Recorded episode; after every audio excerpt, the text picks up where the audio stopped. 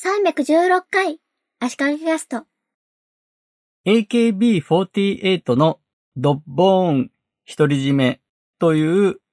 ゲームアプリがスマホ用に結構最近出ました。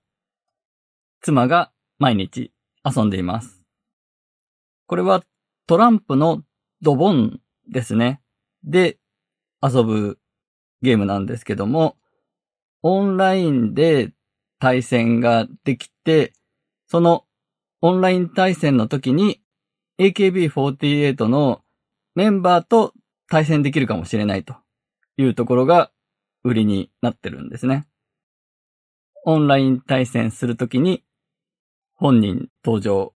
本人降臨みたいなものですかね。でも、そうやってメンバー出るかもよと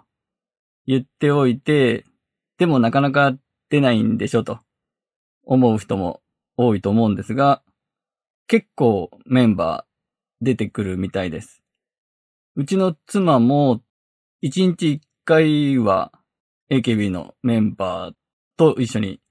対戦してますね。多分、うちの妻の場合だと、平均、1日平均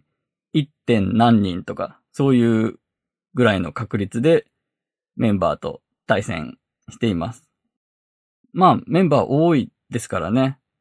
このゲームに参加している AKB48 のメンバーは、ざっと私が数えたところ、93人だと思います。じゃあ、本当にメンバー本人なのかという疑惑もあると思うんですが、まず、メンバーだけは何か特殊な出方をするのかな？なんかみたいで、まず、なりすましはできないようになってるようですね。それはまあ考えられてるはずですよね。そして、本人じゃなくて、スタッフか誰かがやってるんじゃないかの疑惑に関しては、これはまあ信じるしかないと思うんですが、このネット時代、SNS 時代で、嘘がバレた時のダメージっていうのはすごく大きいと思うんですよね。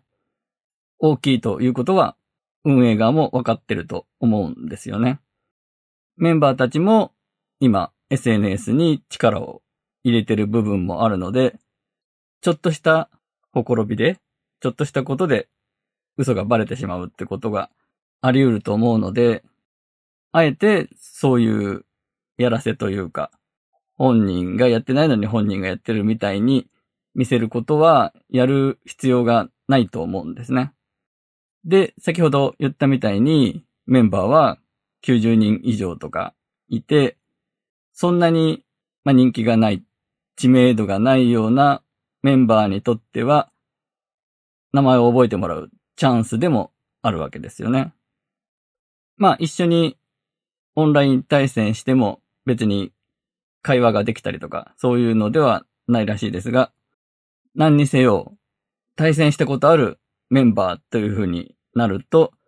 気になる存在になると思うので、メンバーにとってはアピールのチャンスでもあるので、そういう意識のあるメンバーは積極的にやってると思うので、あえてやらせでメンバーがやってるみたいに見せる必要はないと思っています。なお、AKB48 はトランプのドボンのゲームですけど、ほぼ同じような仕組みで、SKE48 はトランプの大富豪。STU48 瀬戸内の STU はトランプの七並べ。NMB48 は麻雀と同じようなゲームがあります。なので AKB48 グループのメンバーの人たちはある意味プロゲーマーというかゲームをすることもお仕事ということですよね。親からゲームばっかりやっていないで勉強しなさいと言われるような年齢のメンバーも多いのにゲームをやることがお仕事にもなってるというのがちょっと面白いなと感じています。今回は以上です。